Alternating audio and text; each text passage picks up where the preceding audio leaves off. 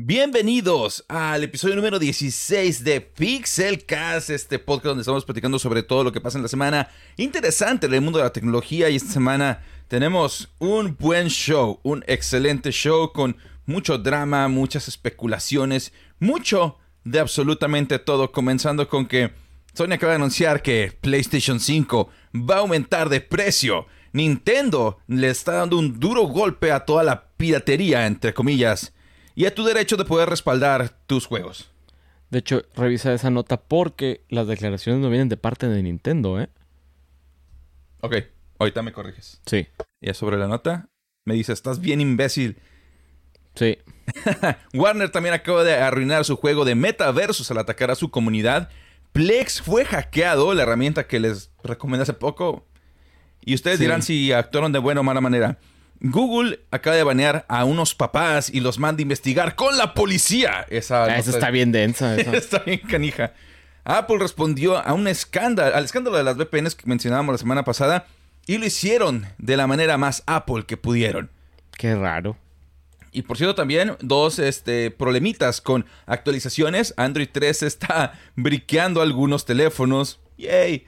Y también Windows 11 nos está quedando atrás porque su última actualización está dejando varados a muchos, muchos usuarios. Esto y mucho más el día de hoy en Pixecast, episodio número 16. Recuerden que nos pueden encontrar en vivo todos los viernes a la, entre 7 y media y 8 en TikTok morado o Twitch, como le llamamos por ahí, como JB Pixel con doble X y también la retransmisión está disponible en TikTok. Un saludo a todas las personas que nos están viendo desde esa plataforma. Tenemos también eh, después, si no nos pueden acompañar en vivo, los pueden encontrar el podcast en su plataforma preferida, ya sea Apple Podcast, Google Podcast, Amazon Music, Spotify, obviamente. es la Spotify, obviamente. principal. Y si quieren verlo en formato de video, en Spotify también se puede. Y también en YouTube.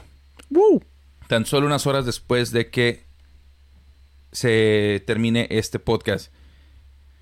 Señores, tenemos que hablar sobre PlayStation 5. ¿Qué, qué, qué semana, compadre.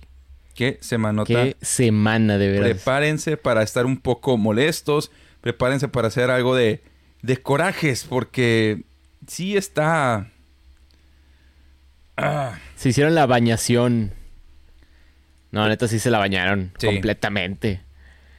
Señores, Berta has already danced, como dicen por ahí, o sea, ya valió Berta. Porque dijeron que... Perdón, es un chiste malo.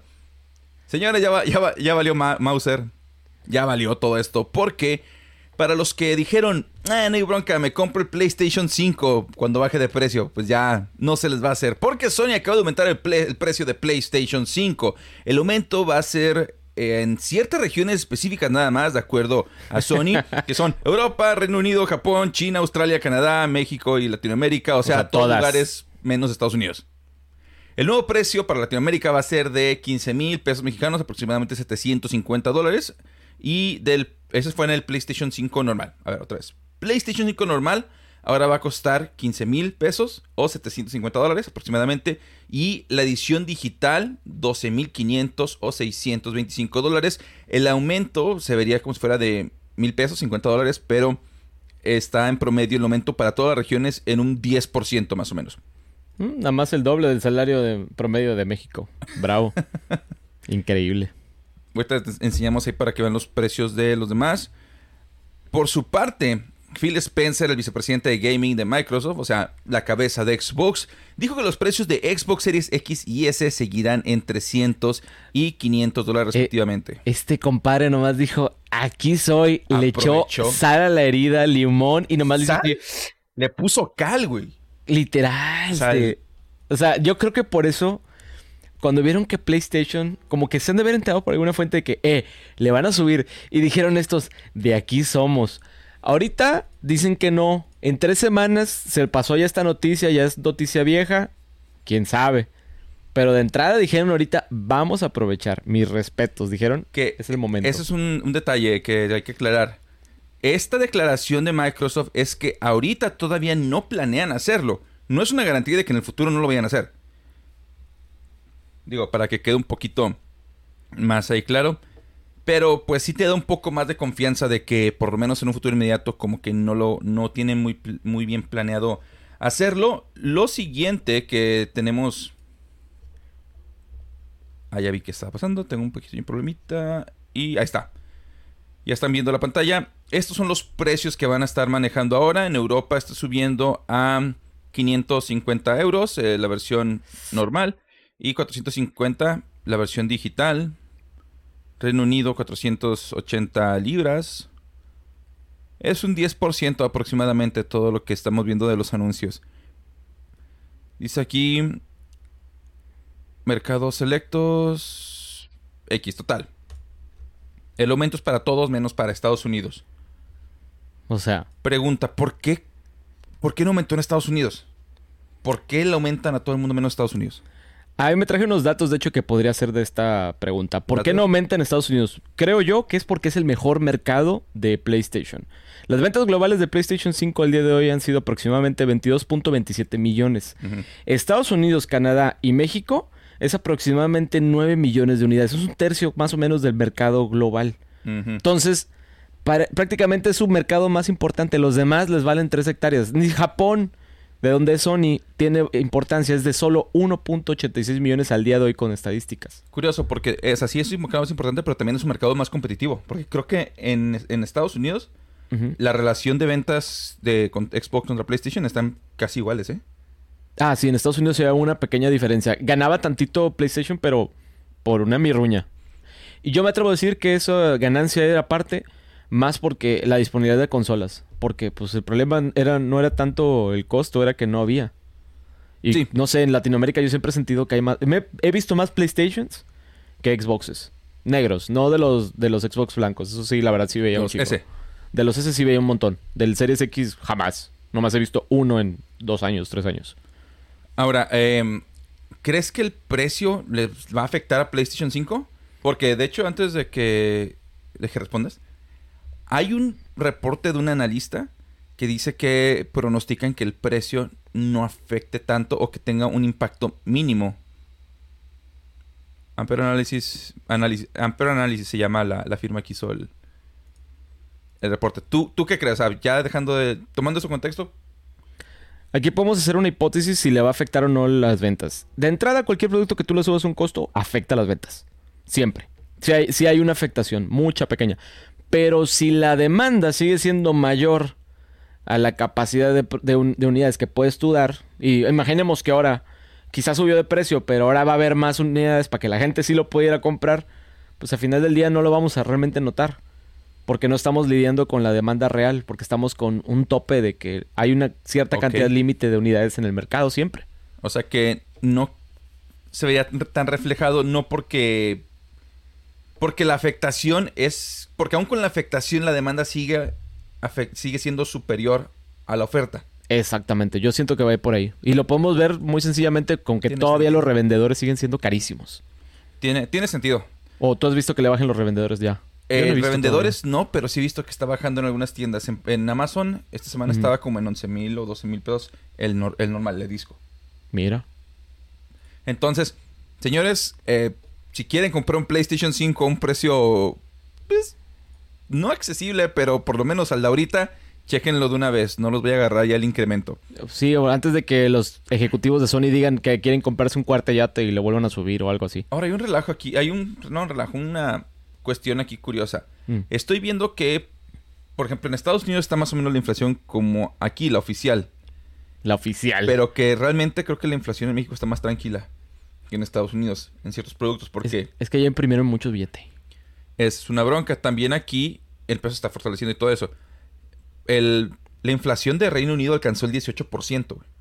Entonces, si aquí está la inflación y los costos no se han elevado tanto, ¿por qué aquí también está subiendo de precio?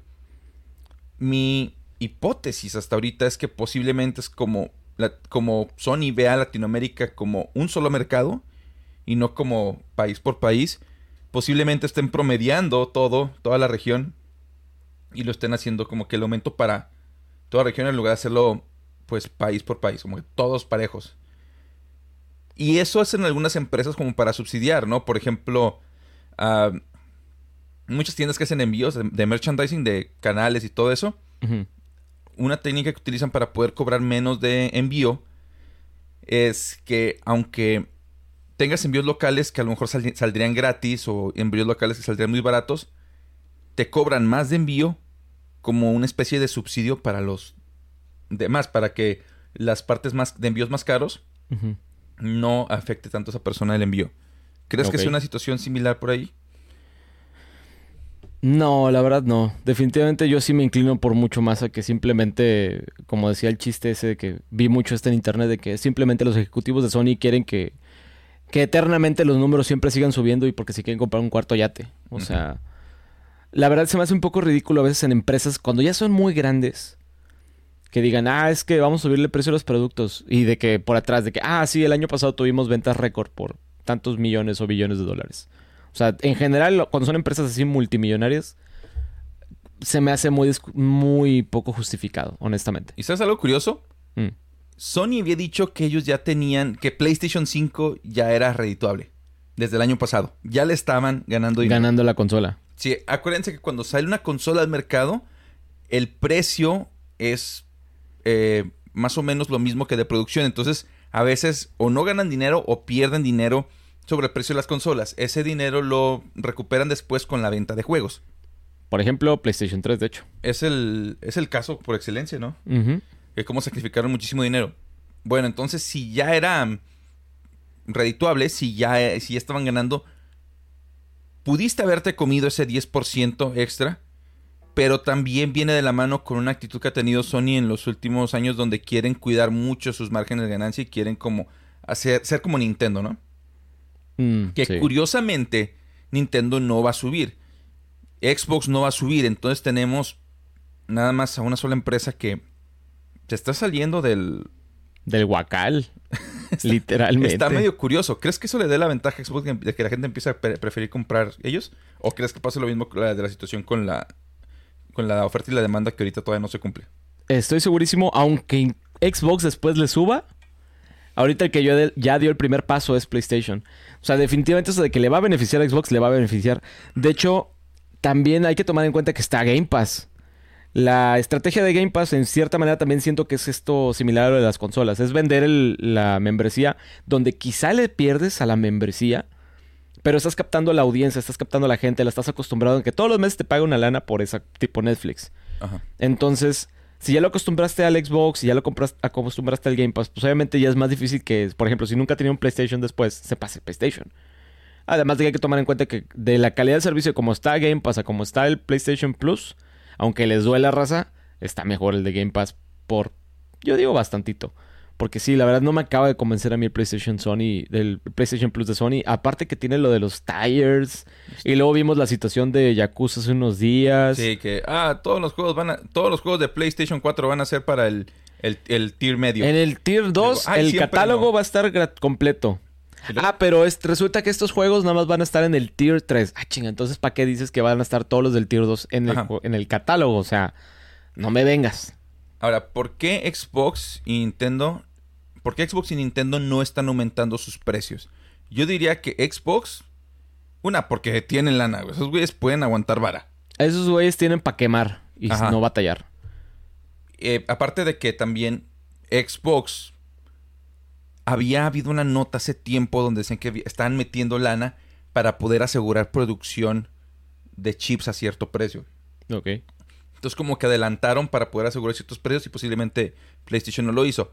Nintendo en otro lado tiene hardware viejísimo, güey. Tiene hardware viejo, barato para la fecha. O sea, cada vez va a ser más barato. O sea, es, es, es una consola que cuesta mucho más de lo que... Vaya, su precio en el mercado es mucho mayor a lo que cuesta fabricarla. Es una consola que a, a dinero le deja lana. Digo Ah, que, sí. perdón, que a dinero le Eh, deja la, lana. la pura venta ya genera utilidad. Que a Nintendo le no deja pierde. lana. Y tiene sus IPs. Tiene Zelda, tiene Mario, tiene Smash, tiene Mario Kart. Que honestamente esos cuatro... Ay, Pokémon. ¿Cómo podemos olvidar a Pokémon? La franquicia más... más ahora sí que, que genera más nivel... más, más más exitosa de todos los Ajá, tiempos, ¿no? la más exitosa a nivel mundial actualmente. O sea, tiene sus caballitos Nintendo. Realmente Nintendo voltea a ver qué hacen estos güeyes y es como que, ah, pues que hagan su cotorreo, yo hago el mío. Porque realmente está en otra dimensión Nintendo. Nintendo le vale, ahora sí que tres hectáreas. es la situación, la misma situación que fue cuando fue el Wii. Porque igual, o sea, tenía una, un alcance de ventas el Wii que las otras consolas era de que, ¿qué onda? Phil Spencer ha dicho que nosotros salimos con Xbox y PlayStation y llegó el Wii de que quítense. Sí, quítate. Si le hubieran puesto Wii 2, le hubiera ido bien al Wii U, por ejemplo. Pero la regaron. Mira, nos están aquí comentando No me está que me, llegando. me llamaron loco cuando les decía que, que, eh, sería mejor comprar una PC. Gamer. Una pecerda. Bueno, también venimos saliendo de una inflación enorme de reventa y cosas por el estilo. Así que tú digas qué, qué, qué beneficio tener una PC gamer, pues como que apenas se va a ver, ¿no? Y dice, sí, pero la ventaja de Microsoft es Game Pass, exacto. Exactamente. Entonces, pues sí, creo que el motivo por el cual no van a aumentar los precios de las otras consolas es porque Microsoft puede aguantar, aguantar vara y esto le ayuda a ganar mercado. Y Nintendo porque le va a per- no le va a perder, simplemente va a ganar un poquito menos. Porque como quiera le va a sacar lana. Le saca bastante. Con toda inflación le sigue ganando. Y luego aparte llegan los exclusivos de Sony como, como este Death Stranding a PC Game Pass. Spider-Man, güey. Spider-Man. Estaba viendo la versión con Ray Tracing. ¿Cómo se ve? No, no, no. O sea, es, Parece es- película. Es mejor Ray Tracing que el Ray Tracing de la consola. Y no, no, no. Neta quería comprármelo en ese momento, pero dije, no, lo tengo para PlayStation 5. Voy a esperar a que esté Eh, como ¿Eres de 100 los que pesos". compran para varias consolas? No, Ah. Pero esa me llamó mucho la atención. Ignoren que tengo que compré este Cyberpunk para Xbox, PlayStation y PC. Vaya, vaya. Es que Esa no me la sabía. fue por fue por trabajo. Yo tengo Blasphemous para el Switch y para la PC. Blasphemous, muy buen juego, por cierto. Así que quería tenerlo portátil. Por eso me lo compré para... Muy, muy, muy buen juego Blasphemous. Si no lo han jugado, nomás no lo jueguen frente a sus papás si son muy religiosos porque se van a espantar un poquito. Si eres de San Pedro, no lo juegues. Desde San Pedro Garza García. Por lo menos no enfrente de tu mamá, O de tu tía o la abuelita. en la tía católica. La tía católica. Sin embargo, no todo en Nintendo es amor y felicidad. Porque... ¿Qué pasó? Termina. Sí. Bueno, les decía, en Nintendo no todo es amor y felicidad porque acaban de dar un duro golpe que la verdad es que me me da algo de tristeza. Nintendo anunció que van a implementar el infame sistema de DRM o de manejo de derechos digitales de nuevo en el que el Nintendo Switch estaría combatiendo la piratería pero en PC para evitar que emules tus juegos con tus respaldos. Cuando de hecho salió esta nota me puse a revisarla. Y de hecho lo que fue el anuncio no fue de parte de Nintendo, fue directamente de Denuvo, De nuevo, ok. El que anunció el DRM, que están desarrollando la tecnología DRM para aplicarse en los juegos de Nintendo Switch. Pero aquí hay un problema ya con este, con este, este software que se ha visto implementado en otros juegos. Normalmente te baja la capacidad de tu computadora porque se pone a correr otras cosas por detrás que a veces ni para qué. Este, te pone ciertos candados, lo vuelve simplemente la experiencia más incómoda. Los tiempos de carga más- los vuelve muy, muy largos. En, Te, te alenta, te arregla la computadora para. en decirlo. Sonic Mania hacía que de durar 10 segundos se fuera a 30 segundos, un minuto. De hecho, estaba viendo que había unos juegos que modeaban para desactivarlo de manera. Ajá, de que no jalara. Y el juego de que, pum, jalaba como. Resident. Resident Evil 7, digo, perdón, 8, Ujú. también había pedazos en los que bajaban los frame rates, pero canijo, de que puedas tener 80, 80, 80 y luego ¡pum! 35, 40. Ay, Dios. Y era por el DRM que tenía, por la implementación de Denuvo. Ya después eh, lo arreglaron, pero tuvieron que quitar Denuvo. Y esto nada más empuja a que las personas se vayan por el producto pirata, porque el producto pirata jala mejor que el producto original. Ahora, hay que dejar algo bien en claro aquí. La pirate... Perdón, no la piratería. Discúlpeme. La emulación no es ilegal, ¿ok? Y tampoco es piratería. A menos de que uses código fuente de la consola, el emulador no es ilegal y no es piratería. No es un crimen. Los ROMs tampoco son piratería si los obtienes eh, haciendo un respaldo de tu juego por el cual, por el cual ya pagaste. O yo creo que incluso conseguir el ROM. Si tú ya pagaste por el juego. ¿Cuál es el Conseguirlo por ahí. Sí, o sea, pues ya ves que mucha gente hace sus respaldos propios incluso. Exacto, sí, sí, sí. O sea, si De yo hecho- soy, tengo soy dueño del juego, pues yo puedo hacer lo que yo quiera, vaya. Linus Tech Tips hace relativamente poco puso de que reto a Nintendo a poner un strike y demandarme. Y puso un video de cómo respaldar tus juegos. completo, un tutorial de que tienes que comprar esto, esto y lo otro, y con eso sacas tu respaldo, sacas tu save y así ya no lo pierdes aunque se te acabe la batería de, de los cartuchos. Ahora, Denuvo es famoso por eh, que no es... El problema con Denuvo es que realmente no es muy efectivo en contra de juegos piratas. los craquean a los minutos. Ahorita dijimos, ¿no? De que lo sacan y hay juegos de que a los 20 minutos ya estaba craqueado. Hay raza de que se lo agarra de reto y a los 20 minutos ya liberó el crack porque, ah, no fuimos los primeros. Parecía competencia de que una hora, 40 minutos, de repente 20 minutos y ya está craqueado después de que salió. Entonces dicen, ¿por qué las empresas lo siguen implementando y saben que como quiera los minutos lo van a craquear. Lo que pasa es que sirve como una especie de incentivo o un calmante para los inversionistas de las empresas para decirles, no, mira, tenemos un sistema de resguardo que ellos, la empresa sabe que la gente lo va a tronar en minutos. Pero el viejito inversionista no lo sabe y él va a decir, ah, huevo, tienen sistemas de protección, ten más dinero.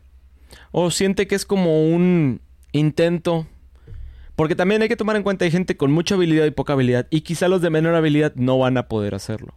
Los de menor habilidad pueden ir a descargarlo por ahí. Ah, sí. Que es lo que siempre pasa. Y de hecho, ese es el problema, porque esto significa que de nuevo en el Switch no va a ser nada por la piratería en sí, porque el juego craqueado va a estar ahí. O sea, las personas que se dedican a hacerlo van a craquearlo en cuestión de horas, minutos, incluso en tiempo negativo, porque siempre se filtran los juegos del Switch antes de que salgan. Ya sé. Entonces lo que están haciendo aquí es obligar a las personas que sí hacen sus respaldos, que lo usan de una manera completamente legal, a que recurran a medios ilegales de piratería ahora sí para poder respaldar su juego. No sé qué piensa al respecto, estoy bien, estoy mal. ¿Me falta algo? Pues la verdad es que como yo no soy mercado de, de hacer ROMs, ¿sabes dónde sí hice ROMs? Pero no fue en esta, esta gene. Hice ROMs de mis juegos de Game Boy. de los de Pokémon. Porque tenía unos saves de Pokémon de no sé cuántas horas. 400, 500. Entonces ahí decía, no, si se pierde este save, sí lloro. Entonces ahí, por ejemplo, sí hice mis ROMs, pero realmente fue más como para yo guardarlos y tener un respaldo por si acaso. Y no te creas que fue de que hace un montón de años, lo aprendí a hacer apenas este año pasado. Este, con un, un R4, las de 10. Y me dicen, ah, ok, viene un montón de juegos. Le digo, pero yo así como que, pues, no, no me interesa jugar toda la librería del 10, o sea quiero este, editar mi Blaziken porque no puedes conseguir un Blaziken perfecto en la tercera gene, entonces quiero arreglarlo. Porque simplemente no jala. Hey. Tengo un amigo que sí. Saludos a, este Richard. En Estados Unidos y todo no le tiene miedo a la muerte y sí se pone a bajar sus juegos de Switch pirata. Ya, con un VPN y ya. Sí, con un VPN. una vez me platicó que a sus compañeros de trabajo les presentó el Roku y los canales de IPTV y estaban fascinados, güey. Y tenía toda la oficina de él en una empresa de desarrollo de software. Diciéndole, güey, instálame, instálame lo de Roku.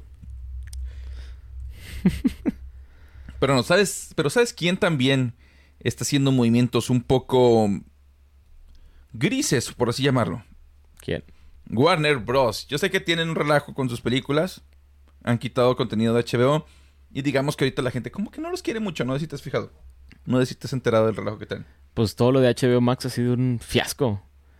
Algo leí Ahorita todas las películas que quitaron, quitaron películas. No, ¿sabes qué? Estaba leyendo que como que le están tirando al consumidor al republicano promedio de Estados Unidos. Ah, no sé. Entonces, cuando... No, no, no tengo fuente todavía porque la verdad es que vi la nota por encimita porque ya no tengo mucho tiempo de checarla bien. Ajá. Pero leí que algo tenía que ver con eso y dije, bueno, viendo lo que quitaron bueno, eso me hace como que ser como que teoría, ¿no? Es una, es una hipótesis que hay por ahí volando en internet que vi en Reddit hace un ratito.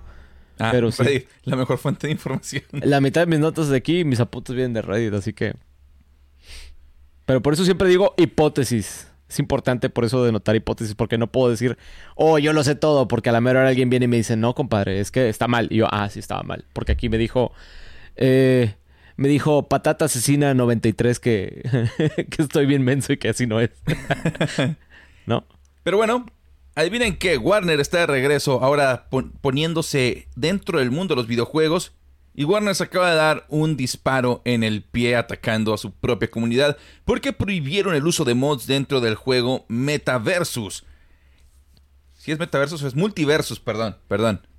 Esto del Metaversus. Te la, te la, te la volaste, compadre. Sí, perdón. Warner Bros. acaba de prohibir el uso de mods en su juego Multiversus. Esto es especialmente ofensivo para la comunidad de modders porque el juego ya tenía soporte para mods en su fase de Early Access y había un sinfín de personajes extraños. Estaba Jesucristo, Goku, Spider-Man, Luigi, en general Grievous. Estaba Vilma con cinta... tapada, güey, como sadomasoquismo. Sí, estaba medio raro ese. Estaba una versión de Wonder Woman ma- más thick, más piernona, más acá. De esos como, como los que te gustan, güey, de que... Como los te. Dracon de este fin de semana pasado. Oh, ahorita les tenemos una historia. Sí, y de hecho, a ver, aquí está el, el de Duct Tape Vilma, güey, que sí está medio como que... Está medio... mm. Sí. qué, qué- qué interesante, BDSM. ¿Qué más tenemos por aquí? Por aquí tenía otra. Aquí está, mira, Jesucristo. No lo había visto, fíjate.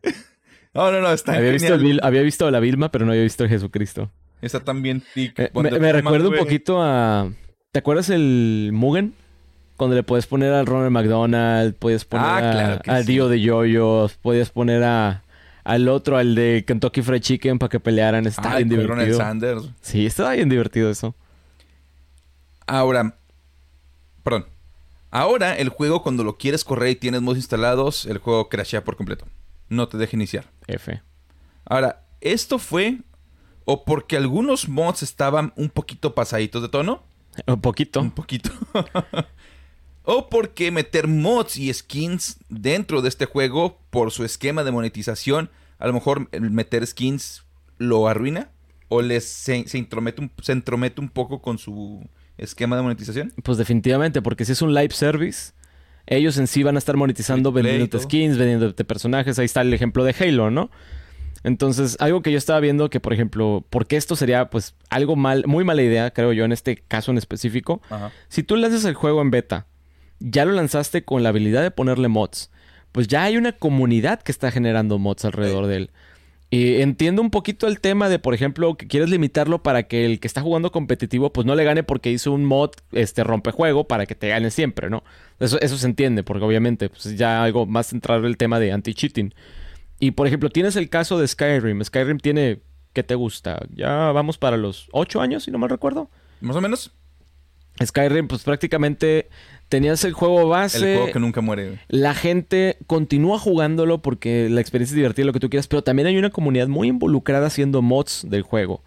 Entonces, estos fanáticos continúan regresando a él porque siguen in- innovando, innovando, innovando. A veces no son cosas estéticas, a veces son cosas para que se juegue mejor, para manejar el inventario mejor, para que el mapa funcione mejor, etcétera. Entonces, estas comunidades continúan haciendo que el juego viva, que siga vendiendo copias, que siga generando memes, que siga generando videos, que siga generando fotos, imágenes, etcétera. Como tom- tomas el, el trenecito ese del Spanking. Ándale, el- o sea, está bien ridículo. Cambian el dragón El de dragón. Skyrim y le ponen un Thomas the Engine, o sea, es- Es genial, es genial eso. y hace y en vez de hacer el grito del dragón hace el rugido del dragón hace el chuchu del Thomas, o sea, Vegeta en, como el Dragonborn.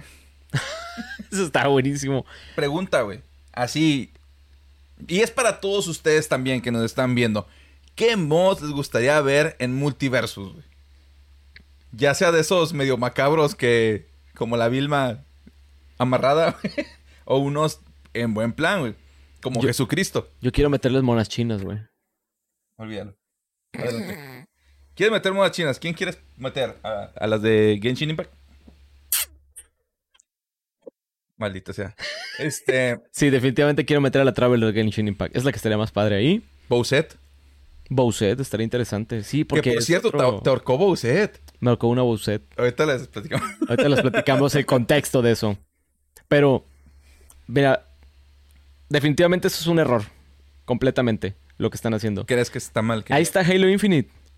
O sea, es un juego que está atascado de bugs, sin un Forge que permite guardar partidas para luego hacer edits, este, poco contenido. Entonces, ¿qué, ¿de qué va a ser que la comunidad genere contenido alrededor? Si el juego está feo, si los mods es una parte muy importante para que el juego continúe vivo. O sea, es un Empecé. problemón muy grave. Y dice, como dices, Skyrim, Fallout, los, es- se mantienen vivos por mods. por mods. Y le iba muy bien el juego. O sea, estaba viendo que llegaba. Digo, obviamente pueden estar algo inflados, pero 20 millones de usuarios está. Es muy bueno. Está- no, sí tuvo muy, mucho éxito. Es que también puede que haya gente que lo haya hecho la cuenta, haya jugado una partida y nunca lo vuelva a jugar. Pero vaya, suena un número razonable. Eh, dice Charlie Paz que a huevo y también Forastero Errantes que sí, monas chinas. Monas chinas, ah, mira, son de mi club. Ah, mira, uno de Voldemort dicen que está ya, está ya bueno. Pues es Estaría Warner. chido y es de Warner. Que, que lo pudieran poner así de. Es que también es otra de las broncas. Si tienen un roadmap donde ya tienen programado de que en tantos meses vamos a meter X personaje, pero la gente ya lo metió. Sí, o sea, te afecta, estoy de acuerdo. Ajá.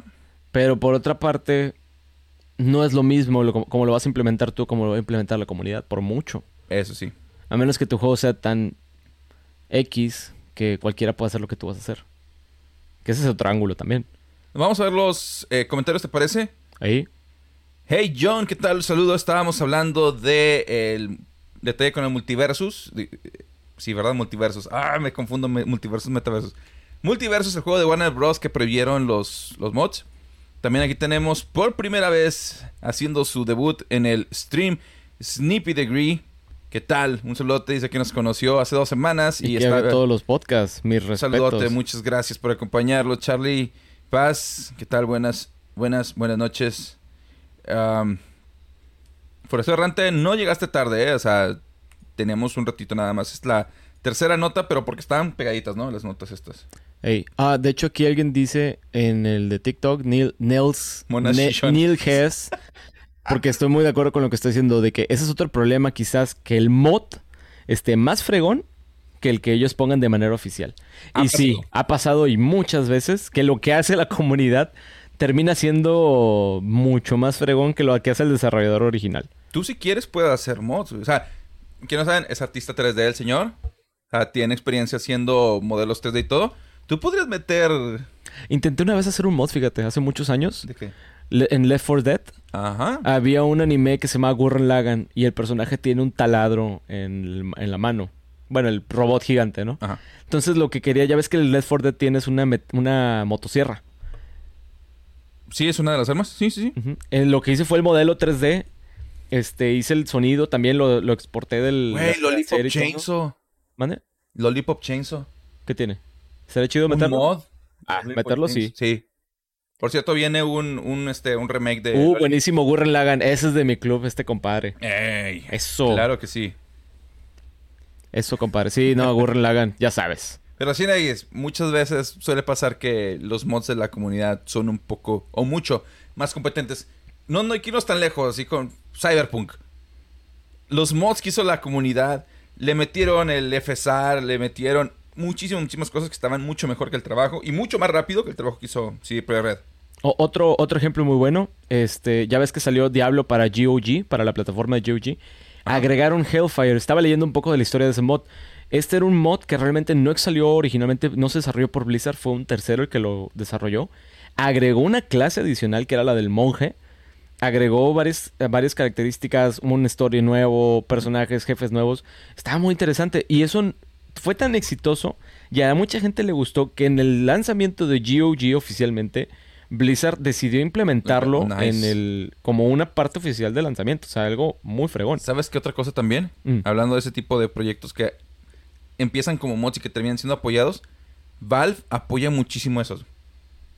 Eh, Team Fortress era un mod de, de Half-Life. Ah, sí. CSGO era un mod de Half-Life. Bueno, técnicamente CSGO era el mod de Half-Life y eh, Team Fortress era un mod de CSGO, si no me equivoco.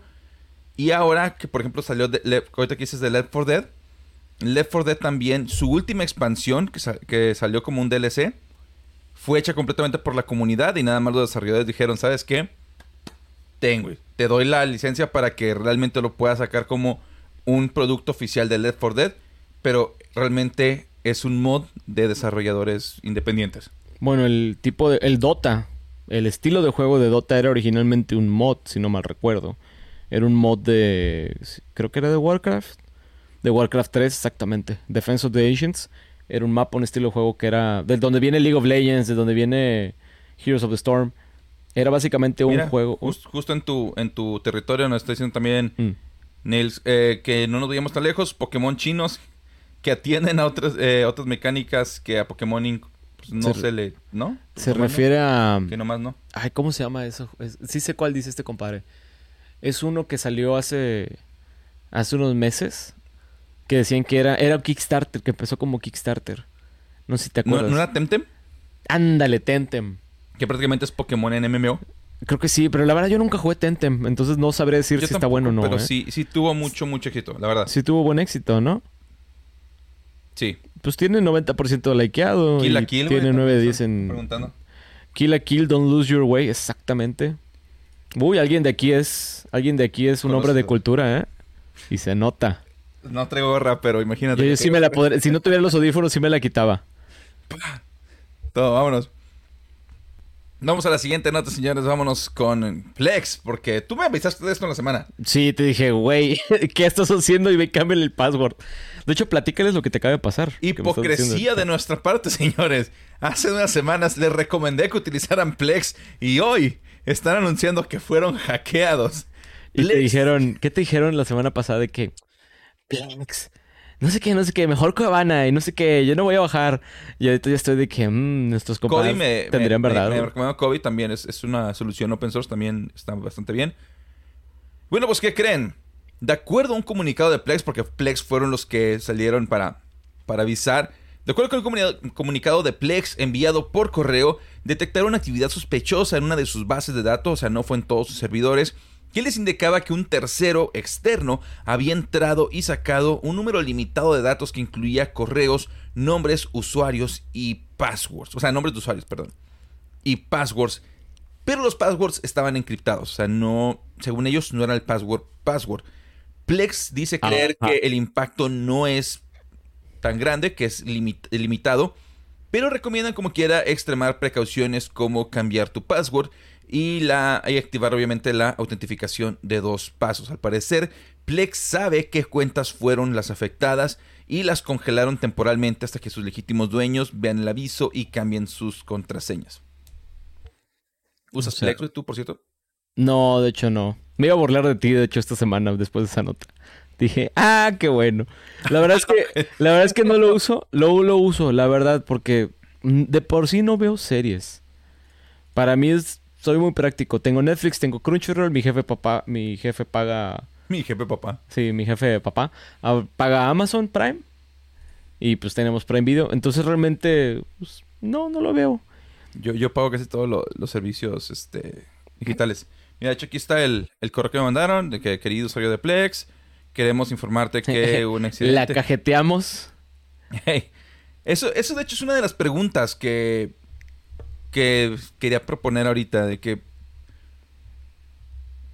¿De quién crees que sea la culpa?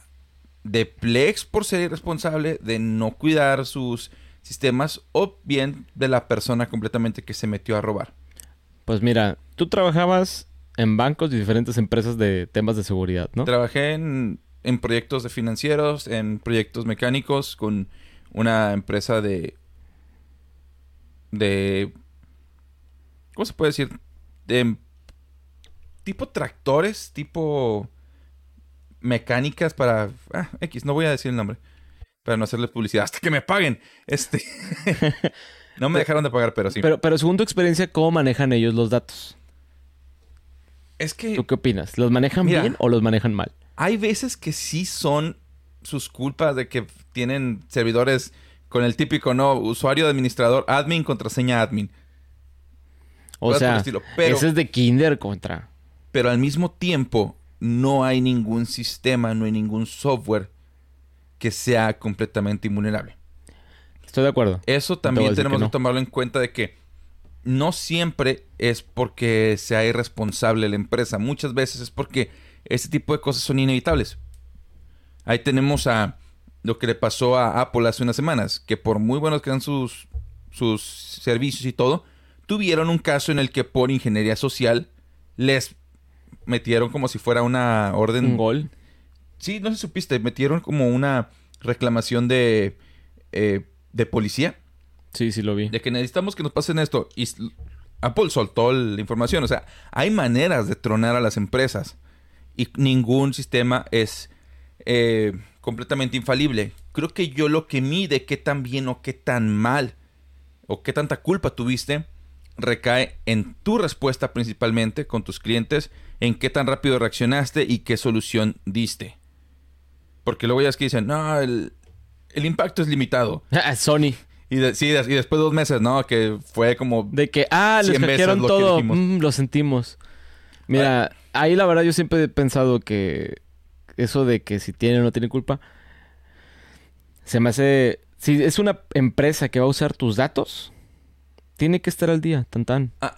El manejo de datos implica, a mi opinión, implica una obligación de resguardarlos de la mejor manera. Ahora, toma en cuenta, culpa no es lo mismo que responsabilidad. Ah, no, sí. A lo mejor no es su culpa que los hayan hackeado, pero es su responsabilidad Cuidar esos datos. cuidarlos. Porque le están sacando la nana. Igual y tú no lo sabes de manera directa porque dices, no, pero es open source. Digo, sí, pero nunca sabes si quizá ellos por detrás venden Ah, algo no, es- de ahí. esto no es open source, güey. Esto sí ¿Este, es, ¿Ese es vendido? pues es que tiene la suscripción. O Yo sea, pensaba que era open source. Mira, peor. El tier gratuito es para que sea como que local tuyo y así quieres que sea externo, ahora sí ya pagas. ahora- Básicamente, ¿se filtró info? Sí. Llama. Por lo que se ve, aquí no es tan grave el, el hack. Correos, pues sí, contraseñas también. Eh, pero son cosas como que puedes atender y creo que, bueno, a mi parecer, a como he visto otras empresas actuar, la respuesta de Plex ha sido rápida y, vaya, a mí me llegó el correo luego, luego de, "Ve, te- tuvimos un pedote, cambia tus datos. Y el proceso es sencillo, o sea, no, no sé, como que les dirá, actuaron bien, pero qué tan descuidados o qué tan duro está el hack, realmente no, no, No sabremos jamás. Ahora, otro punto que se Su me hace respuesta importante. fue en un día, güey. De un día a otro, pum, ya estaban avisando. Pero no sabemos si accesaron desde ese día o desde antes. También sí es cierto. También, o sea, por otro lado también, cualquier filtración de datos siempre, siempre, siempre va a ser de preocuparse. Y de hecho, ya ves que hace unos días ya que estábamos hablando de mi rant de los launchers, de que no me gusta tener tantos launchers. Y me dije a alguien en los comentarios, ah, mi compadre, el alucín de los de la privacidad. Me pone el privacidín, me puso, ¿no? Y le digo, todos somos, todos somos alucines de la priva- alucines de la privacidad, hasta que te das cuenta que te filtraron en la base de datos de, de los bancos de hace unos días como la de Banorte, por ejemplo. Ahí se acaba el alucidín y cuando te vas en la cuenta, sí es cierto. para que veas, ahí sí ya no dices que eres un Fue- alucin. Fue- fueron bases de datos de Banorte y de, de, De- BBVA, ¿no? O de Bancomer. De... No, Bancomer y BBVA es lo mismo. Sí. O de Banamex. Era, creo que Banamex. Ah, sé que ha habido filtraciones de Banco Azteca, que es de los más... Pero, pero esos de, de Pero- Banorte está muy, está, cani- está Era Banorte. feo, ¿eh? Porque trae datos muy, muy, muy Sensibles. sensibles. Yo siento que no los han explotado porque no saben cómo usarlos, ¿eh? Pero el que le encuentre la manera de agarrarlos, hijo de su... Pero es que los, ponle que los que lo sacan lo, lo hacen más que nada para vendérselo a alguien que sabe o que Usarlos. puede utilizarlos.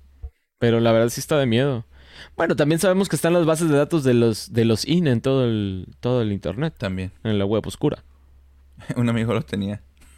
Ay, no puede ser. Un amigo tenía una lista completa de INES de no sé dónde.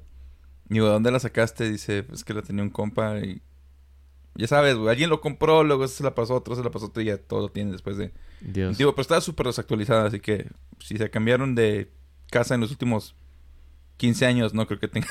De hecho, creo que estaría bien que les mostremos este sitio web. No sé qué opines para que lo conozca la Eh, raza. mándamelo por... Aquí lo voy a pegar en el chat. Porque este creo que es importante que conozcan este sitio web, raza. Porque precisamente es lo que les va a decir si eh, sus correos han sido alguna vez filtrados en alguna base de datos. Ah, el Javabi Pond. Sí, o sea, no mucha gente lo conoce, entonces para que se los muestre yo Que de diría. hecho, mi correo ahorita lo estábamos revisando y... sí sale. A ver, vamos a contar, vamos a contar la historia. Hoy en la mañana llegué de correr porque ya soy chico fit o quiero ser chico fit. Eh, la semana pasada se cayó y se hizo un, un crayón de carne. Ya sea, como esponja de que, ah, sí, me caí con un, me caí con un cubito de hielo y ahora estoy todo lastimadito. Em, A ver, aplaude. ah, Intentó sí, aplaudir como la claqueta. Ahorita Para sincronizar ya- donde le salí. Es que toda esta parte de la mano la tenía raspada así sin piel. Eh, Explícaselo a la raza que, que, no, que no nos puede ver. Ok, estaba caminando tranquilamente. De hecho, estaba en una llamada con acá el señor Limón, Don Chevecún. Colgué y dije, ahora sí, a correr. Di como tres pasos, me tropecé y caí con rodillas y manos así en el, el piso. Me levanté de la piel en rodillas, en la palma de la mano donde me detuve. Neymar hubiera estado orgulloso, señor. Es lo único que puedo decir. No, no, no, canijo. Y pues dos días después teníamos que grabar, un día después. Y pues para grabar está el micrófono y tienes que aplaudir, ¿no? ¡zas! Y así en el registro del audio, pues sale y es fácil sincronizarlo. Tuve un lapsus astral, momentáneos, y aplaudí con la mano sin pies. Pues, ¡Ay, güey, mi mano! Fue horrible, señores. No, no, no quisiera repetirlo otra vez. Total. Regresando el día de hoy, estaba corriendo, regresé y pues tranquilo, dejé mi celular aquí en mi cuarto, me bañé, es donde salí. Hace un minuto alguien quiso entrar a tu cuenta. Me, me metí y tenía como unos 10 minutos queriendo accesar a mi cuenta. Vi el registro a mi cuenta de Microsoft. El primer intento fue de Argentina. El segundo intento fue de... ¿Te acuerdas dónde fue?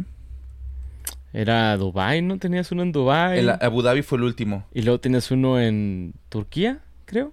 Sí, el primero en Argentina, luego uno en Turquía y el tercero en Abu Dhabi. En Abu Dhabi. Abu Dhabi, sí. Y en Abu Dhabi sí pudieron entrar. Todos eran... Eh, fracasaron y en Abu Dhabi, ¡pum! Hace un minuto. Y que me pongo luego, luego, pa, cambiar password, ta, ta, ta, ta, ta, ta. Pum, ya. Parece que los boté. Y a los cinco minutos otro intento, pero de no sé dónde también. Creo que de Canadá o algo así. Como que la persona que estaba intentando acceder era de... Estaba utilizando una VPN, me imagino, ¿no? Para poder simular distintos, a ver si detectaba una región a la que perteneciera. Y pum, poder entrar. Entonces, señores, por eso es bueno tener sus herramientas de autenticación en dos pasos. A mí me avisó la, aplicación de autenticador de Microsoft y de inmediato pude cambiarlo y ya no pudieron volver a entrar. Entonces, una manera de revisar si sus cuentas están en riesgo es la que me acaba de pasar ahorita aquí, este chévere con limón, que se llama Have I, Been, o sea, como que me han filtrado por ahí y pones tu cuenta. No sé si alguien quiera compartir su cuenta para revisarla, no.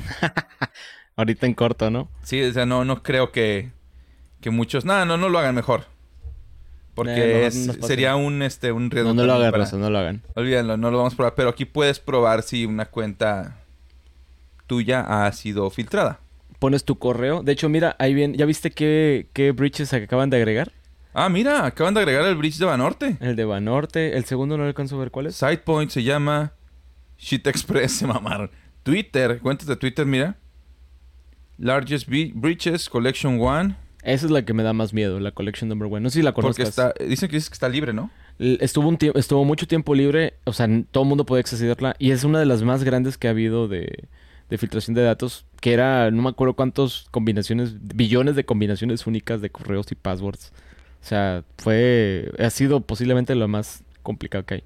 MySpace, Facebook, pues aquí están sus Recientemente, estas son las recientes, estas son las, más grandes. Si tienen correos que salgan en muchos de estos breaches, neta, consideren cambiarlo a nuevos correos, raza, si les permite el sistema, porque es como tener un correo. Yo tengo un correo pata y un correo seguro. Para todas las cosas tontas uso el pata. Entonces me meto como 20 correos. Tengo como 20 correos, pero tengo uno en específico que es el pata. Y ese lo tengo desde que estaba morrito. Entonces todas las cosas en todos los breaches me, sale el correo, pero como siempre cambio de passwords, no hay mucho problema. Pero el otro correo, afortunadamente, nada más ha salido en un solo breach. O sea, lo he podido mantener aislado de todas estas broncas hasta ahora. Independientemente, como quiera, recuerden las mejores prácticas para seguridad en sus cuentas. Eh, tener un password más o menos seguro. Activar la autenticación en dos pasos. Y tercero, jamás utilicen mensajes de texto como su autenticación de dos pasos, porque se pueden... Eso es muy, muy vulnerable. Esa, ese segundo paso para de autenticar, de que te manden un mensaje, es terrible. O para llamadas, porque te pueden simplemente clonar el, el, chip. SIM y adiós. Y adiós. Bailaste las calmadas. No le pongan password a su password, por favor. Berta Hassel Ray Dance. ya bailó Berta. No le pongan password, no le pongan admin admin.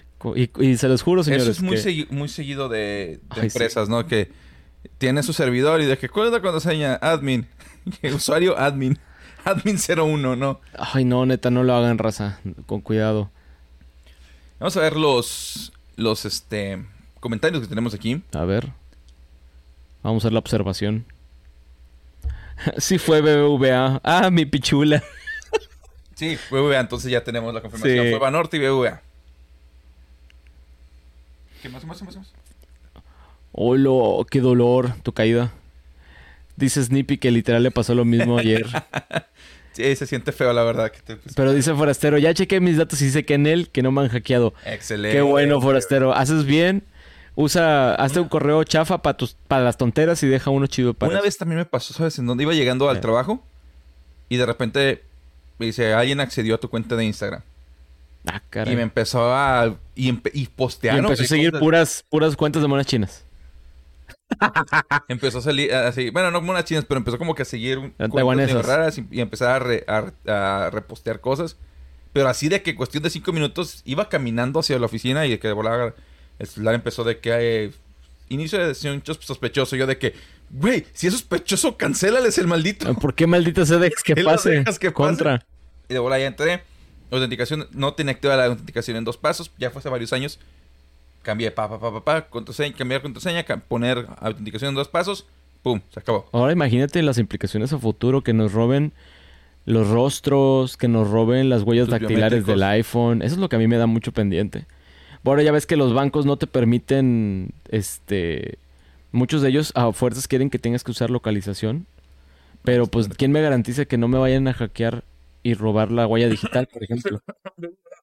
Juan Regio.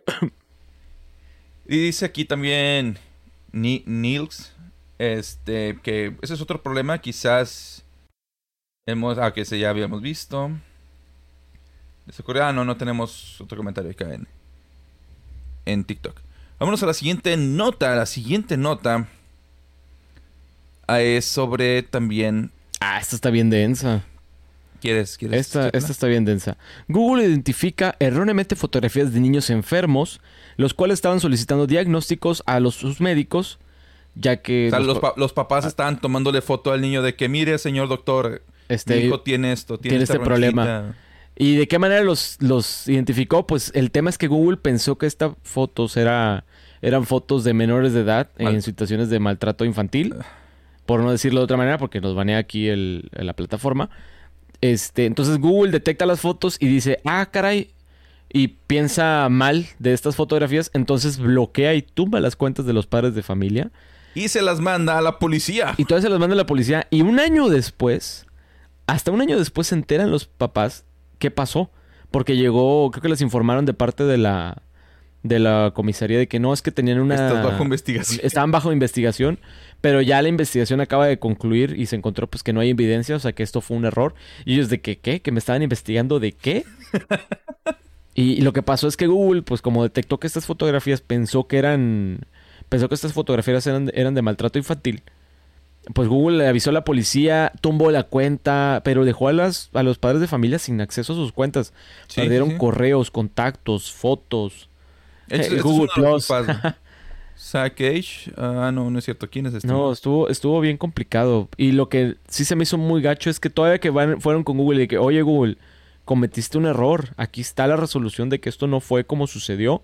Google fue de que, pues, hay unos Aquí videos. está el compadre. statement de, de Google de, de Claire ah, Lilly. Dice Ajá. que no- eh, reconocemos que en esta era de telemedicina, particularmente ahora con COVID, se ha vuelto necesario que los padres tomen fotos de sus hijos para poder tener un diagnóstico. Que pensarías también que es algo normal, ¿no?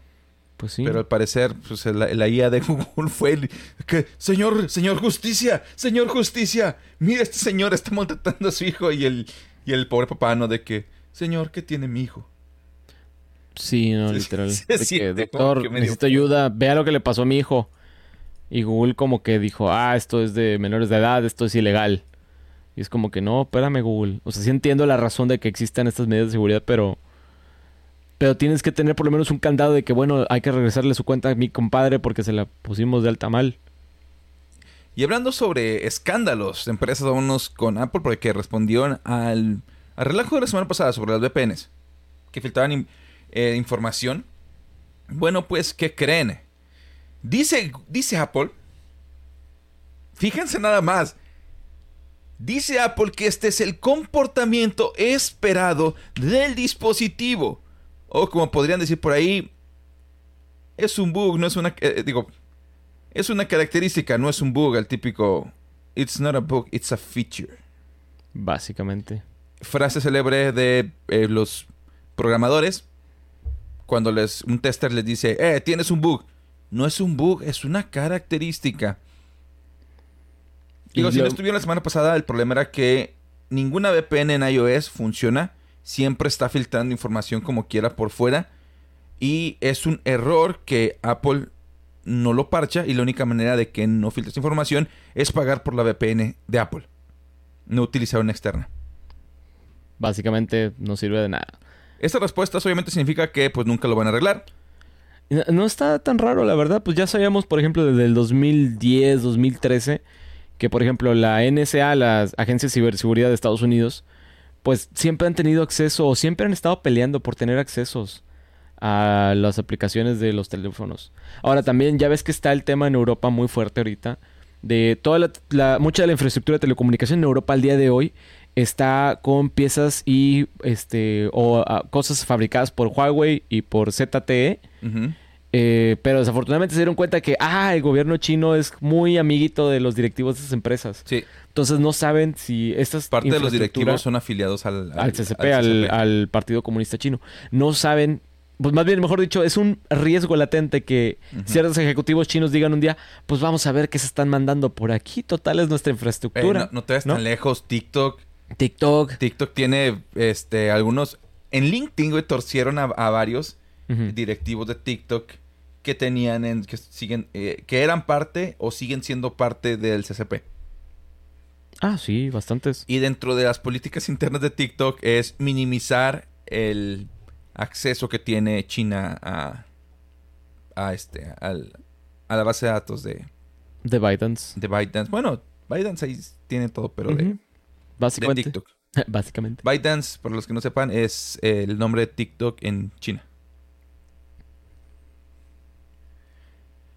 Ok, ah, vámonos con los últimas, las últimas dos notas ya para ir cerrando, que son muy similares, de hecho. Hay dos actualizaciones para dispositivos que están briqueando tus cosas. El primero de ellos es Android, que está teniendo su actualización de Android 13. Y están reportando los usuarios que la actualización ya salió y que tiene fallas y les está briqueando el cargador inalámbrico, sobre todo en los Pixel 4 y también el RCS. ¿Te acuerdas del RCS? No. Ah, Era sí. la, la tecnología de es que tengo iPhone, güey. Precisamente. maldito, maldito. RCS es la tecnología que Google estaba intentando hacerle bullying a Apple para que lo implementara eh, en sus teléfonos. Y que Apple no quiso porque pues así hace que sus usuarios bulleen a los que no lo tienen. No. Bueno, ¿cómo pues, crees? La tecnología RCS no funciona si tienes Google Fi, la red de Google. Y si tienes un Pixel 6, pues ya valió madre porque si te pasó todo esto, la, el- la funcionalidad de regresar a una versión de Android anterior queda completamente desactivada por un bug que, o por una vulnerabilidad que Google está cubriendo. Prácticamente si pasas de Android 12 o del 11 al 13, en el Pixel 6 Llama. ya valió. Y te quedas con tu cargador inalámbrico que no jala y con tu RCS que no. Y para que me pregunte, ¿llama? Llama más. Eh, ah, perdón. ok, lo vamos a permitir. Porque fue un buen chiste. Pero sí, era una vulnerabilidad en el bootloader. ¿Y ya lo parcharon? No, pero Ah. probablemente lo hagan en unos, en unos días. Aquí está. Android descompone carga inalámbrica. Principalmente en el Pixel 4, pero no son los únicos, ¿eh? Podríamos evitarlo con un iPhone. Podrías evitarlo comprando cualquier teléfono que no sea un Pixel. Primariamente, dice ahí. Pixel 4. O sea, exactamente el modelo 4. Ah, ok, Lo que pasa es que las actualizaciones de Android salen primero para los Pixel y para a los teléfonos que pertenecen a un programa que se llama Android One. Hay unos Motorola que pertenecen a ese programa, que son a los primeros a los que le llega. Pero, por ejemplo, si tienes los Samsung, por lo general Samsung tiene que hacer su versión de ese Android y luego ya te lo mandan a ti. Entonces, eh, si no tienes Pixel, a lo mejor esto no te... O un Android One, probablemente esto no te... No te quite mucho el sueño. El siguiente... El siguiente sistema que está teniendo una actualización y que está briqueando cosas es Windows. Claro que sí. Qué raro. Por su Windows fallando con actualizaciones ¿Quién lo creería? Por su parte, Microsoft también está teniendo broncas con la última actualización de Windows 10 y Windows 11. Vaya, la es la misma actualización, pero tiene dos versiones.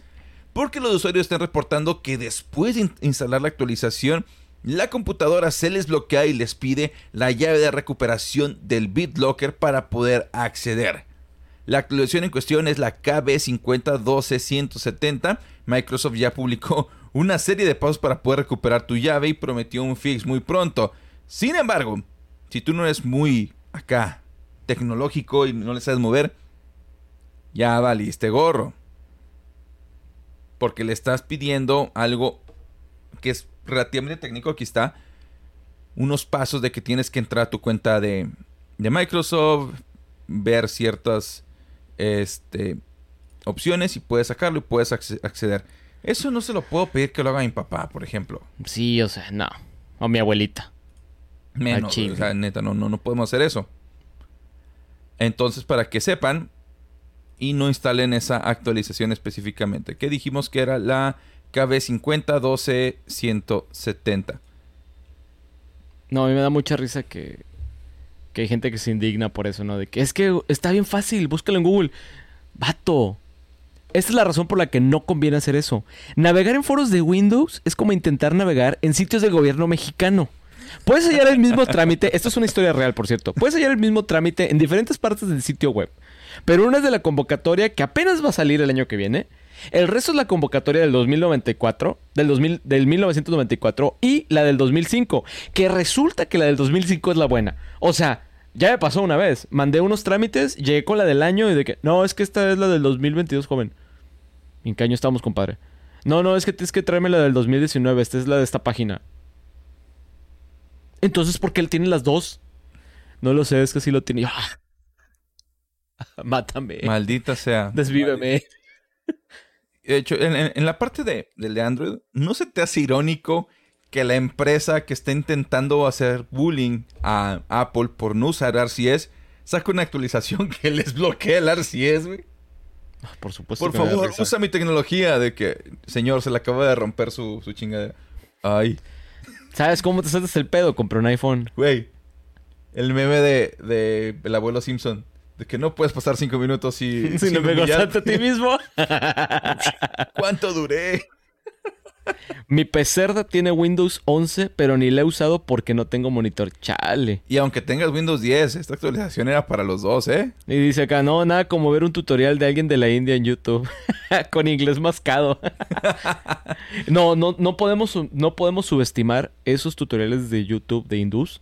Me han sacado de apuros Ah, claro más de una sí. vez. Lo ves el video y dices, este video está todo pitero, todo feo. Hay, hay- un... Hay un todo mal grabado, hay un indio. Está sincronizado y es el que te saca del pedo. Hay un chavo, un indio en los foros de Microsoft que es súper famoso ahí porque es el que siempre responde y es el que siempre se saca de dudas.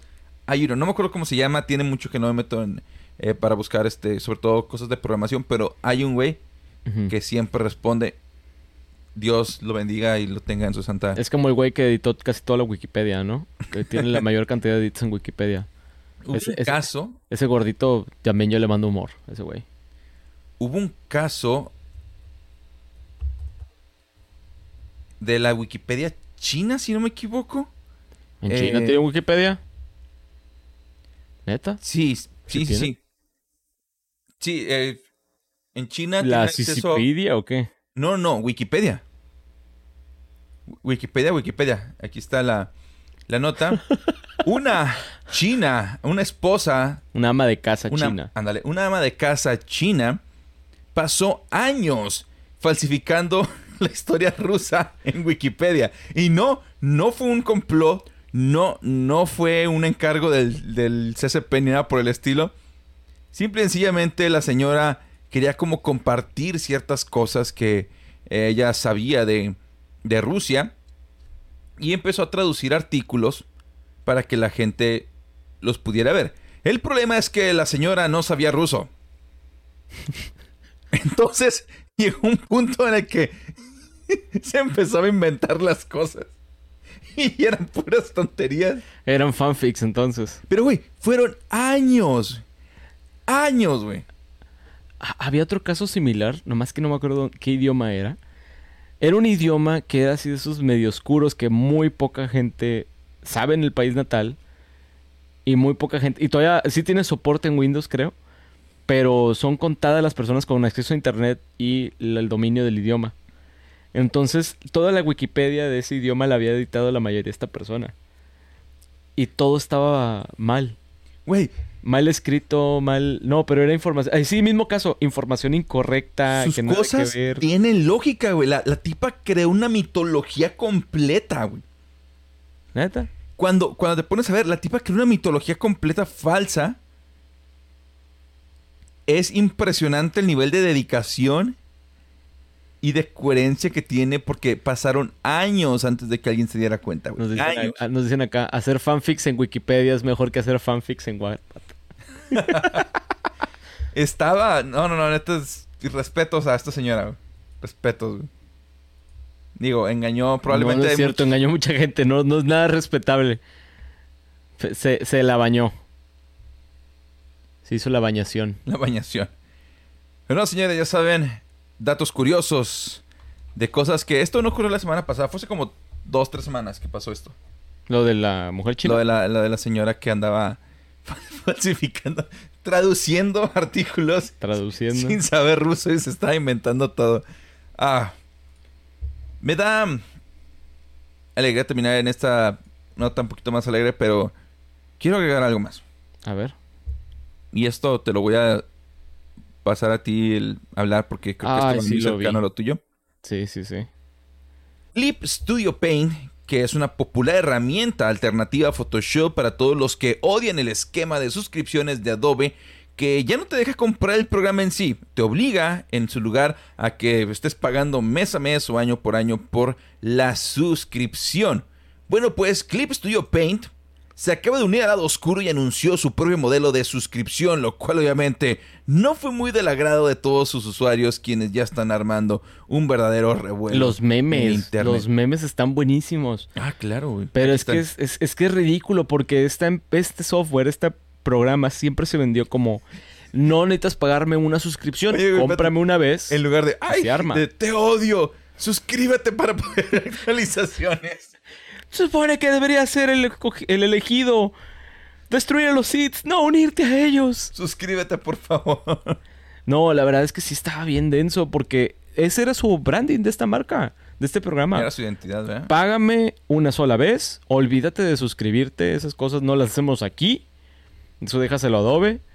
Pero les pudo más la lana que otra cosa y la avaricia, ¿eh? Ahorita, una alternativa que de hecho vi que están hablando en los comentarios, de hecho en el de en los comentarios de TheVerge.com, eh, y que definitivamente puedo yo decir que es muy buena opción, busquen Kirita. Porque Kirita. Kirita es open source ¿Con K? con K. Eh, Está Kirita. Este, la gente estaba también pichando a Procreate, que es también de, de, ¿Son esos? de, de uso alternativo. Sí. Este, veamos, ¿cuál más? Eh, Es open source. Se ve bien, ¿eh? De hecho, Kirita está muy interesante porque creo que tiene una fundación detrás como Blender. Ya ves que Blender, el programa, hiciste benchmarks hace recientemente. Ah, sí, sí, son Blender una fundación completa. es una fundación completa la que desarrolla ese programa de 3D. O sea, sí hay, sí hay organizaciones que inyectan este, el dinero a Blender, a la Blender Society, creo que se llama, a la fundación de Blender, para que continúe el desarrollo de Blender. Blender tiene desde que yo estaba en carrera hace 10 años y de ahorita acá ha avanzado todavía más y más y más. Es que pues, a las empresas les conviene meterle lana. O sea, si le meten lana, las mantienen, hacen estándares para toda la Exactamente. industria. La verdad es que sí se ha vuelto parte de la industria. Y por ejemplo, lo- hay muchos cortometrajes que se hacen todos en Blender para que puedas tú realmente ver cómo funciona, lo que realmente funciona el programa y qué se puede lograr hacer en el programa. Casi todos los cortometrajes que se han hecho ahí es precisamente para eso, para proof of concept, mostrar que el programa sirve para crear cosas. Y creo que Kirita, si no me recuerdo, está con una situación similar. Es una fundación la que la maneja. Otras alternativas, porque estaba viendo que estaban este, siendo en Twitter tendencia, estaba Procreate también por ahí. Este, pero realmente sí se me hace una mentada esto. No, o sea, sí está bien, bien Kool-Aid, la verdad. Porque no, no es necesario. O sea, te, te mercadeas como una alternativa para los artistas por décadas, porque estamos hablando de, 20, de 10 años por lo menos, fácil 10 años, y luego haces esto, es como que, ¿dónde quedó todo ese honor? O sea, ¿dónde está tu honor, basura maldita sea? Este, preguntan aquí Mm. este, sobre que si creemos que van a subir las tarjetas de video.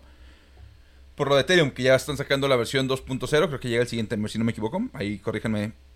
No he visto mucho al respecto, pero Ethereum, hasta donde sé, mira, el mercado cripto sigue empinado, igual que cualquier otro mercado.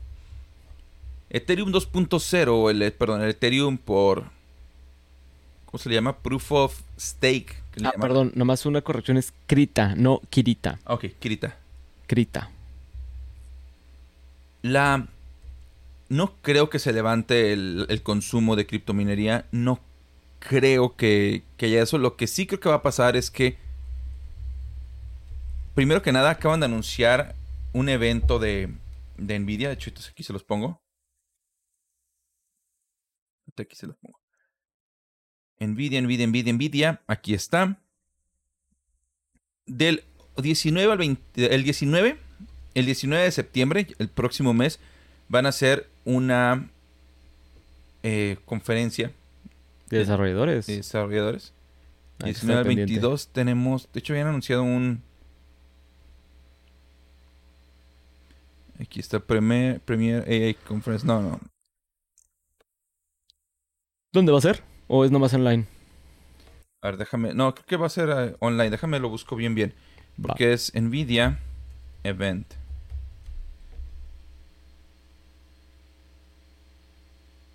Aquí está. No, no es cierto, no es.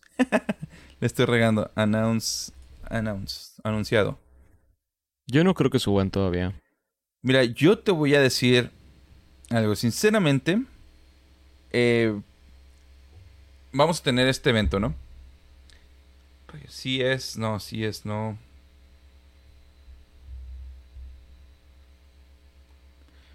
Rayos. No lo encuentro. Procesando. Total, vamos a tener, ahorita les, les confirmo exactamente cuándo, cuándo va a ser.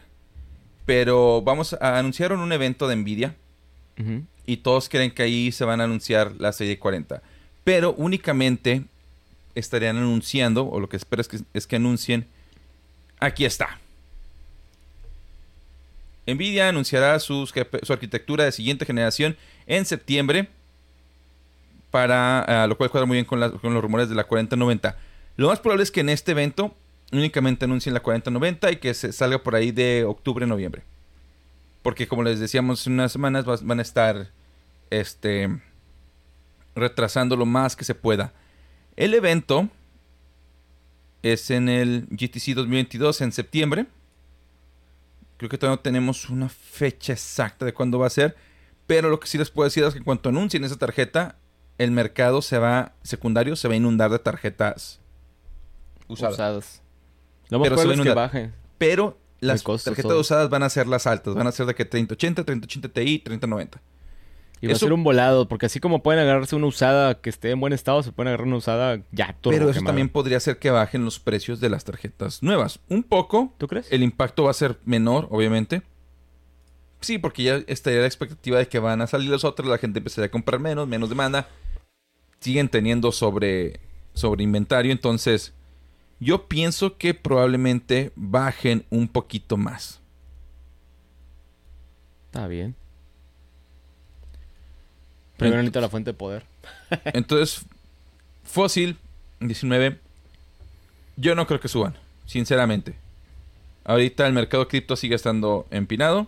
No, siguen cerrando las. A menos que el día de mañana suba el cripto que estaba como antes muy fuerte y que salía, valía la pena. No, yo no creo tampoco, la verdad. Sería la única manera en que creo que volverían a subir, que realmente valiera la pena. Y pues neta, está muy complicado ahorita. Hay mucha gente que perdió mucha lana en estos meses con la caída y todo. Y quién sabe, o sea, hay gente también de que ya le perdió y es como que no, ya, ya me salgo ya no lo vuelvo a hacer. Entonces, yo, yo sinceramente no. Mira, aquí está el detalle. Jamás, jamás. Y este es un consejo para todos. Jamás crean ciegamente, ciegamente en lo que yo les digo. Jamás digan, yo nada más le creo a este güey. Nunca. Y así como digo, jamás digan eso sobre nosotros, jamás digan eso sobre Spartan Geek, jamás digan eso sobre Paco Web, jamás digan eso sobre cualquier creador de tecnología, sobre Tortilla Squad, sobre lo que quieran. Excepto si les recomiendo monas chinas, ahí sí créanme. Ahí sí créanle. Pero jamás, jamás, jamás confíen en un solo creador. Sí, porque veo mucha gente que, que comenta, es que yo nada más conf- confío en lo que tú me dices. U otros, de que es que nada más confío en lo que me dice Paco Web, que nada más confío en lo que me dices tú, Spartan. No. Lo que tienen que hacer es escuchar opiniones diferentes y ustedes, en base a todo eso, formarse una propia. Luego dices, ¿quién es el más guapo? Ah, este es el más guapo, a este le voy a creer. Sí. Por eso estoy bajando de peso. Para que me crean más. No, No. pero es en serio. El chiste de todo esto no es seguir ciegamente a alguien. El chiste de esto es formarse una opinión a través o basándose en un rango grande de opiniones. Así que toma lo que yo te digo de que no creo y también toma lo que dice Spartan y que a lo mejor de que van a subir o no sé qué haya dicho porque la neta no ha visto su video. Y busca un punto medio que vaya más o menos con tus convicciones. Y siempre tómalo, sobre todo en esto que es de especulación, que no es ningún anuncio. Tómalo como nada más es una posibilidad, no como el va a pasar esto. Porque en una de esas sí no pasa. ni una ni otra y pasa algo muy inesperado. Capaz si nada más revelan la arquitectura en este evento y, ya, no, no anuncian ninguna tarjeta. Entonces, siempre, siempre, siempre analicen, vean varias, tres, cuatro fuentes diferentes y créense su propia opinión. No confíen ciega- ciegamente en nosotros, no confíen ciegamente en los demás. Nos pregunta Ben Herrera que si estamos en otra plataforma, es correcto. Estamos en Twitch transmitiendo como JB Pixel con doble X. Ahí nada más transmitimos este podcast. En versión HD. Donde, donde puedes ver el podcast ya on demand después es en YouTube, Pixelers igual doble X. Eh, ahí nos puedes encontrar. Ahí están nuestros videos principales, los videos features, una a las semanas. Acabamos de sacar uno ayer, le está yendo bastante bien. ¿De Eh, qué es? Es de las diferentes. Como la diferencia entre los i7 y. bueno, entre los CPUs de Intel de generaciones viejas y los más nuevos. De cómo un i3 actual es mucho más potente que un i7 de hace ya bastantes años. Por lo mismo de que muchas personas que no conocen el tema de las generaciones y todo eso, ¿no? Entonces, este es un buen lugar para empezar, sobre todo si como quieres aprender. Ahí tenemos listas completas de contenido bastante, bastante bueno. Para que vean por qué un i3 es más poderoso que un i7. Porque hay gente que no creía eso. Y sí, sí, sí señores, sí y es hay, más hay unos que dicen, ah, pues es que es obvio. Sí, güey, pero Hay más cosas por detrás. para ti, para mí, a lo mejor es obvio porque andamos metidos en todo esto, pero para una persona que va empezando, no lo es.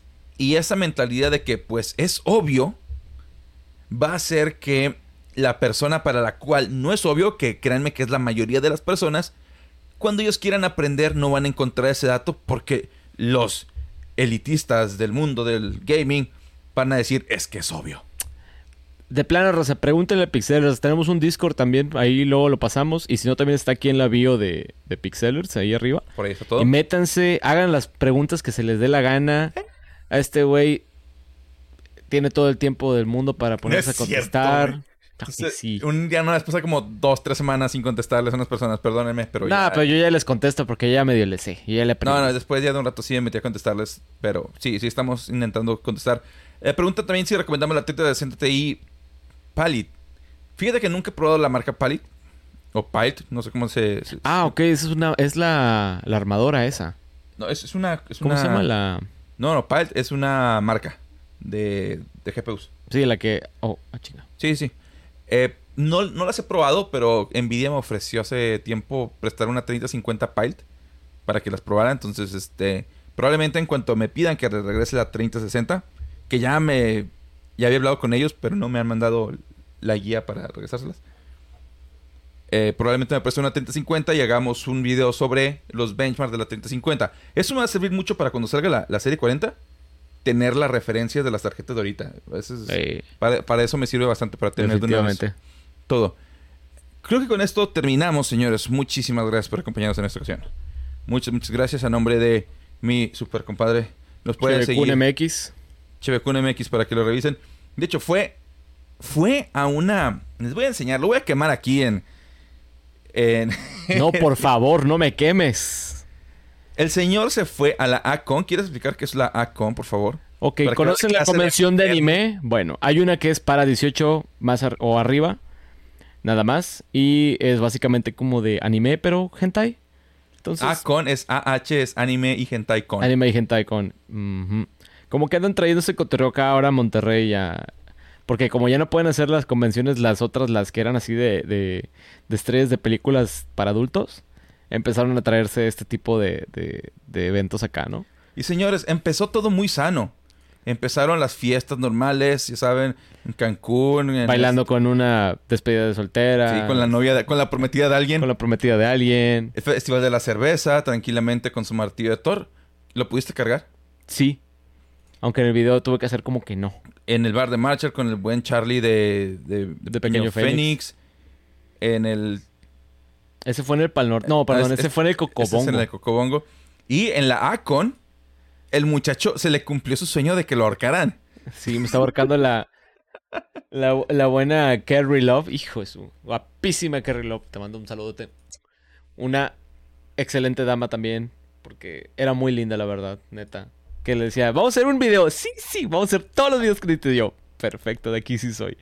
Entonces, si lo quieren seguir, ya saben, Chevecun MX en cualquier red, la verdad es que... Ah, espera, espera, espera. Pícale ahí donde dice el primero que dice. No, el tercero que dice Acon, el cuarto. Ah, con... Ah, ok. Porque también, no nomás fue ella, no nomás fue la Carrie. Ah, mira, también lo ahorcó un Spider-Man. No, no, dale, dale. Ve, ve lo que sigue, ve lo que sigue. Ah, esa está, güey. La. Diana Sega también le mando un abrazote a Diana. Porque no, eh, güey, si te andaban ahorcando, machín, güey. Sí, güey, no, a la gente le encantaba, a la gente le encantaba. Un compa, la mira, foto mira, anterior. mira. La foto anterior, el compa entendió la referencia del logo de Chevecuno, es una referencia de Yoyo, de hecho, raza. Y lo entendió. Entonces fue de que este compa ya se ganó el universo. Entonces ya saben, para que lo vayan a seguir, este, el muchacho tiene problemas. no, no es cierto. No, No, acá me dicen, como el Mamitas Puebla, pero con monas chinas. Pero con mona Como china. la China, exactamente. No soy de tomar alcohol, pero hay que apoyar a los compas, entonces voy a darle follow. Arriba por, los su- compas. por supuesto que no es por las monas chinas, ¿eh? Arriba los compas. ya me llegó acá la... Ya empezaron a llegar los follows. Eh, Muchas excelente. gracias, señores. Nos vemos la siguiente semana. Ya saben que nos pueden como encontrar. En On Demand en dale, YouTube. dale. en unas horas después de que termine este podcast. También nos pueden ver en cualquier, bueno, escuchar en cualquier sitio de podcast preferidos. En Spotify tenemos el formato de video. Estamos también en Apple Music, ah, perdón, Apple Podcast, Google Podcast, Amazon Music, en donde quieran. Estamos presentes. Señores, muchas gracias por habernos acompañado en esta ocasión. Pixacast, episodio número 16. Y nos vemos a la siguiente. Adiós. Un beso en el yo-yo. ¡Woo!